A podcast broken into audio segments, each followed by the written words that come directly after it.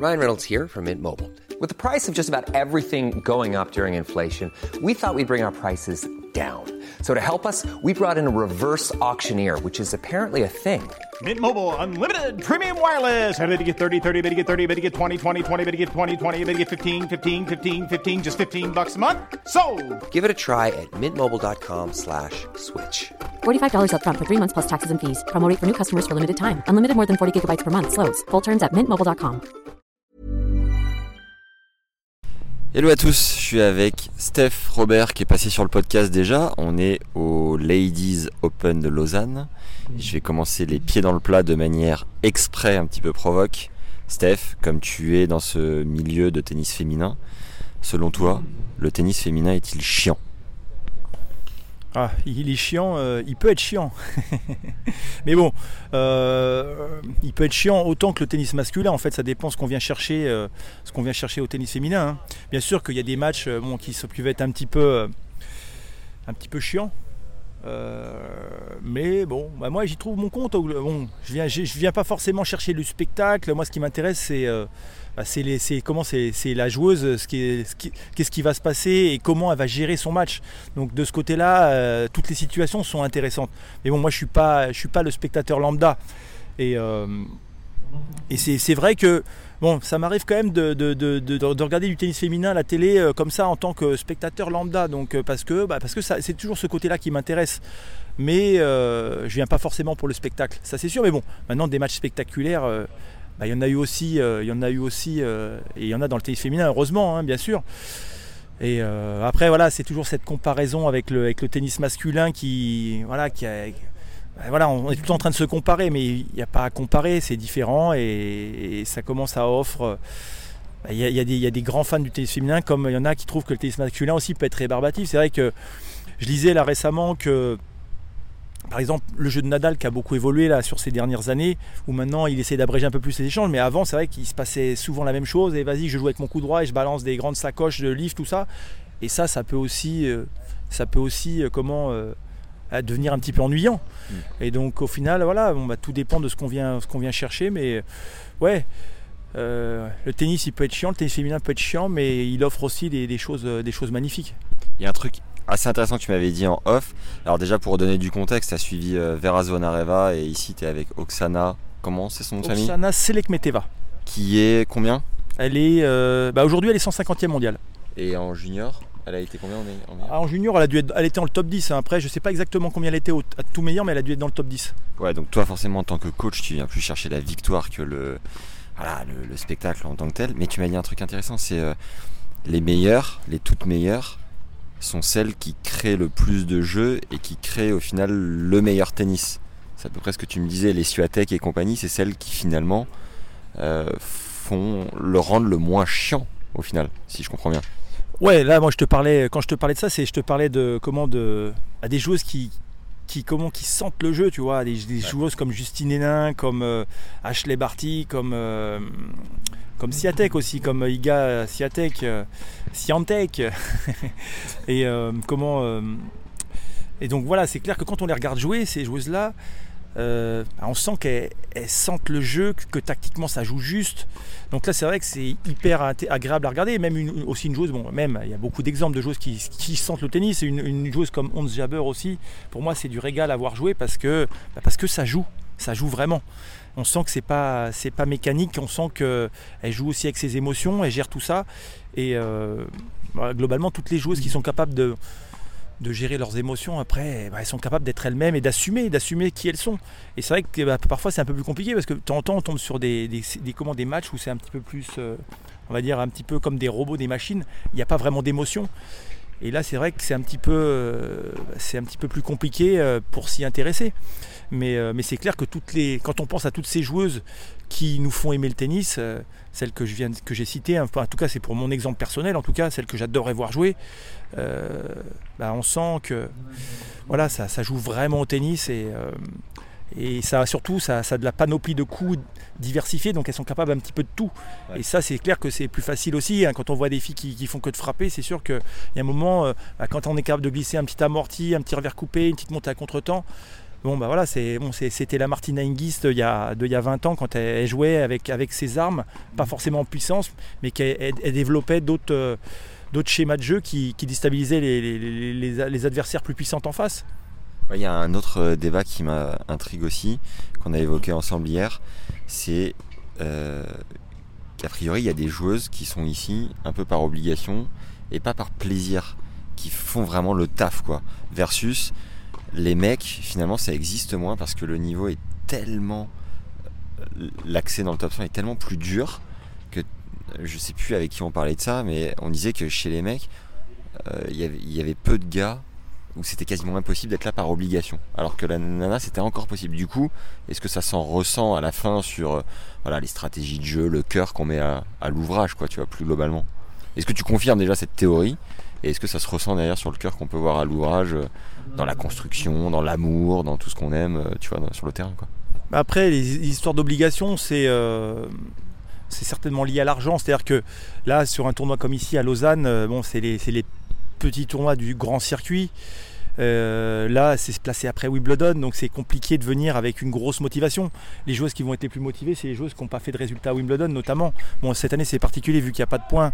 Donc, globalement, je pense que toutes les joueuses ont quand même, envie d'avoir des résultats parce que bah, elles ont joué un tournoi où ils n'ont pas fait rentrer de points et donc euh, il y a un moment où là les points reviennent. Donc je pense qu'elles sont toutes motivées. hein. Donc cette année, elle est peut-être un peu exceptionnelle par rapport à ça. Mais sinon, après, évidemment, euh, ça dépend en fait, ça dépend de, de ce qu'a, de ce qu'a, comment, des résultats qu'ont, les joueuses. Parce que finalement, bon, je connais pas exactement les, les subtilités du classement féminin, mais si c'est comme le classement masculin, en fait, c'est les plus gros tournois qui sont, qui sont primés. Et ensuite, les petits tournois comme un, AT un- un WTA 250 ici, euh, ça rapporte moins de points et ça rentre pas forcément dans le bilan comptable d'une joueuse qui est dans le top 10. Donc c'est pour ça que là, bah, ici, ils ont une top 10 a priori, mais c'est rare d'avoir des top 10 euh, sur des petits tournois comme ça. Et donc c'est pour ça qu'ils bah, doivent être contents. Mais euh, Sur la notion de plaisir entre femmes et hommes dans le top 100 et compagnie? Après, sur la notion de plaisir, euh, ça c'est compliqué parce que parce qu'il y a un moment, il faut arriver à faire la part des choses. Je lisais encore aussi un- une histoire de bah, c'est cet attachement à la victoire, à la victoire, à la défaite. Et euh, j'ai l'impression que c'est plus accepté du côté masculin de, de perdre. Euh, plutôt que chez les filles où c'est vraiment mal vécu de perdre un match. Et finalement, euh, bah, globalement, une saison, c'est on va faire une trentaine de tournois et, euh, et on perd toutes les semaines quasiment. Donc il y a un moment où ça fait vraiment partie du jeu. Et, je pense que ça, avec le temps, les plus jeunes, elles sont encore un peu touchées. Et après, je pense qu'avec le temps, on est de moins en moins touchés. Alors évidemment, quand on a un, joue un gros tournoi, qu'on n'est pas loin de gagner un match, perdre le match, ça fait jamais plaisir. Mais ça, ça fait partie de l'apprentissage. Et je vois pas, j'ai du mal à comprendre comment on peut durer sur le circuit sans, si on prend pas de plaisir. C'est compliqué. Et après, on part dans, ces, comment, dans ces problèmes euh, bah, qui arrivent où là, bon, il y en a de plus en plus qui en parlent, mais il y a un moment, bah, qu'est-ce qu'on fait sur le terrain Honnêtement, c'est. Enfin bon, à part, après, il y a l'argent, évidemment. On est là pour gagner de l'argent aussi. Donc il y a un petit peu entre l'argent le plaisir, euh, il y, a, ces, y a ces choses-là. Et bon, il y a un moment où si on n'est que braqué sur l'argent, euh, c'est pas simple. Enfin moi en tout cas je sais que j'arrivais pas déjà si je commençais à penser à l'argent j'arrivais pas trop à jouer. Et euh, j'avais besoin d'avoir du plaisir parce que si j'ai pas de plaisir euh, bah, j'ai du mal à j'ai du mal à créer et, voilà à avoir envie de jouer évidemment. Donc euh, donc c'est pas c'est pas simple mais bon l'équation elle est, elle est elle est la même pour tout le monde mais elle est différente. C'est à dire qu'on joue tous avec des motivations différentes. Qu'est-ce qui nous fait rêver dans le tennis? Bon bah, il y en a peut-être qui jouent plus vraiment ce côté mécanique d'aller chercher de l'argent tout simplement. Mm. et en gros on prend ça comme un job. Euh, voilà, bon, c'est vrai que le tennis, bah, c'est un jeu aussi, donc euh, c'est bon, c'est compliqué de faire la part des choses entre un jeu qui est aussi un métier, et donc bah, de temps en temps, il y a des petites confusions dans la tête euh, des, des athlètes, et euh, et il y a des moments, bah, c'est compliqué à gérer, hein, donc euh, Bon, toi, j'ai bien compris qu'il fallait que je te donne un cours 17 avec un Stéphane. euh, un Stéphane. Un Berdiche. euh, C'était quoi son prénom d'ailleurs? Thomas. Un Thomas Berdiche. euh, dans la campagne de Roland Garros avec un, un cours annexe plein. Et c'est là où tu prendras du plaisir. Ça, on l'a compris. Ouais, c'est plus facile. C'était plus facile pour moi à jouer sur des plus petits cours, évidemment. Mais bon, quand j'avais joué contre Thomas Berdy, j'avais joué sur le 2, qui n'était pas énorme. Mais bon, après. euh, Mais je pense que en programmation, on m'avait mis aussi là parce que euh, ça, s- il- bon, il savait plus ou moins que j'aurais peut-être pu jouer sur le 1. Mm. Mais, euh, mais bon, j'étais sur le 2 et c'est très très bien. Mais bon, mais aussi c'est, ils savent que bah, y a des surprises aussi sur ce terrain-là qui étaient particuliers, qui étaient, bon, qui n'existent plus. hein, mais euh, Et donc bah voilà, en tout cas c'était parfait ce jour-là, c'était euh, c'était parfait pour ça. ouais. Pour terminer ce débat de, du tennis féminin est-il chiant, cette, ce- cette question un peu provoque à tous les mecs euh, qui en sont persuadés, comment on pourrait conclure Tu penses est-ce qu'il y aurait un petit mot euh, ajouté, un petit mot de la fin, un truc euh, Ah, Là, quand, je- quand tu me posais la question, je repensais, je repensais à ma joueuse, celle que j'ai vu le plus jouer. J'étais avec Vera Zvonareva. Bon, elle était ancienne numéro 2 mondiale, donc bon, bah, ça joue très très bien au tennis. Et je l'ai vu faire des matchs. voilà, j'ai vu, j'ai vu beaucoup de ses matchs. Et bon, après, c'est, marrant, mais c'est, euh, tout. euh, même si parfois le niveau tennistique n'est pas forcément incroyable, mais par contre, après, c'est tout ce qu'il y a autour. euh, de voir un petit peu. Bon, bah, il y a un spectacle qui est assez amarrant, amarrant de voir bah, comment elle va gérer, comment elle va se donner au bout jusqu'à, la fin. Et Bon, je repense à un de ces matchs que j'ai vu avant l'Open d'Australie l'an dernier où elle avait joué Marketa Vondrousova. Et j'ai vu un match, mais bon, bref, quand j'ai vu ça, je me suis dit, mais c'est incroyable. Et je la vois évoluer à un niveau que bah, j'espère même pas parce qu'à l'entraînement, euh, bon, elle peut pas, elle peut pas être poussée à ce niveau-là. Mais voilà, quand je vois des matchs comme ça, je me dis, bon, bah voilà, là, je vois du très très haut niveau et une bagarre. Et c'est passé, euh, voilà, c'était sur un tout petit cours. Et moi, je regardais ça. Et bon, bah, c'est vrai qu'une fois qu'on voit ça, on est persuadé que, bah, que le tennis féminin, est, voilà, il est pas chiant. Et moi le premier, hein, là, quand je regarde les cours d'entraînement, je me surprends à tout le temps faire Oh ça va à une vitesse, ça avance tellement vite. À la fois, bon, j'aimerais bien voir un mec de club un peu, euh, un peu roublard sur les bords, leur faire des chips et des amortis et des contre-pieds, voir comment ça prendrait. Mais en termes de qualité de balle, de plan de frappe et de déplacement, c'est vraiment des athlètes. En même temps, c'est leur métier, mais je me surprends à me dire Oh, t'as la vitesse de jeu et compagnie, quoi. Oui, après, c'est bon, connu que les filles en, en timing, elles sont très très fortes hein, en gamme. euh, moi, je me souviens avoir joué il y a très longtemps avec Aravan Rezaï. hein, donc, Aravan, elle avait, elle avait 18 ans à l'époque. hein. Ouais. Euh, C'était en 2003, donc ça fait un bail. Et Ravan, euh, bah, j'arrivais pas à la contrôler dans la gamme. hein, et des deux côtés, coup droit revers, elle était ultra puissante, c'était exceptionnel. Donc euh, voilà, Ravan, bon, bah, et en même temps, c'était une des, plus belles frappes euh, voilà, au niveau de la, propreté et de la vitesse. C'était exceptionnel. Et puis après, je me suis retrouvé avec d'autres joueuses. J'ai joué avec beaucoup, beaucoup de joueuses. Et c'était souvent, souvent la même chose, la qualité. La joueuse avec qui je, suis là en ce moment, pareil, il y a une qualité de frappe exceptionnelle. Et c'est une frappe qui est différente, ça, ça part souvent plus vite. Alors après, c'est moins puissant, mais par contre, ça peut être très, très explosif. Et, euh, et ben voilà, les, les femmes ont des, des qualités différentes. Et, euh, et, ici, bah, sur les tournois, il y a toujours, des qualités. euh, on trouve toujours quelque chose d'exceptionnel euh, chez toutes les joueuses. Voilà, que ce soit la qualité de frappe, de la, combativité.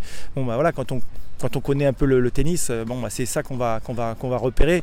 On va voir une fille qui n'a pas forcément de vitesse de balle, mais bon, si elle arrive à ce niveau-là, c'est qu'il y a quelque chose. Donc voilà, il y a toujours un intérêt à aller, chercher un petit peu, voilà, quelles sont les qualités de cette joueuse. Yes. Si on connaît un peu le tennis et le circuit, on sait que généralement il suit le soleil aussi. Et donc toi, on sait que tu te protèges du soleil. Si on veut retrouver Stéphane Robert à Lausanne, on cherche un gars avec une serviette sur les épaules et on peut pas le louper. Ça fait deux jours. Je te vois avec ta serviette. Hier, euh, j'étais en plein soleil euh, sur le bord du cours pendant une heure et demie. euh, connaît. et il fait très très chaud. hein. Le soleil, là, il fait mal, hein, même à Lausanne. hein. Ouais. Bon, merci Steph. Je t'avais demandé 3-4 minutes. On est à 12h45, impeccable. Je vous encourage à aller écouter l'épisode qu'on a fait ensemble où tu nous racontes anecdote sur anecdote. C'est du pain béni si vous l'avez pas encore fait.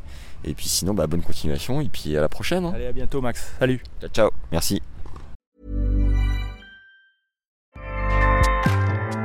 ACAST powers the world's best podcasts. Here's a show that we recommend. This is Roundabout Season 2, and we're back to share more stories from the road and the memories made along the way. We're talking rest stops, if we're stopping to get gas. You will be timed. You will be for sure. Misguided plans, I grew up in the city, so I have like, you know, a healthy fear of real extreme darkness. this was like wilderness. a lot of laughs, Y'all weird, but you, yeah, you, you were different. Like you were real different, bro. I can't really put my finger on it. and so much more. Just goes to show that unexpected things sometimes are the best when it comes to a road trip. Roundabout Season 2, presented by Nissan, is live now with new episodes rolling out every Thursday. Listen and subscribe wherever you get your podcasts.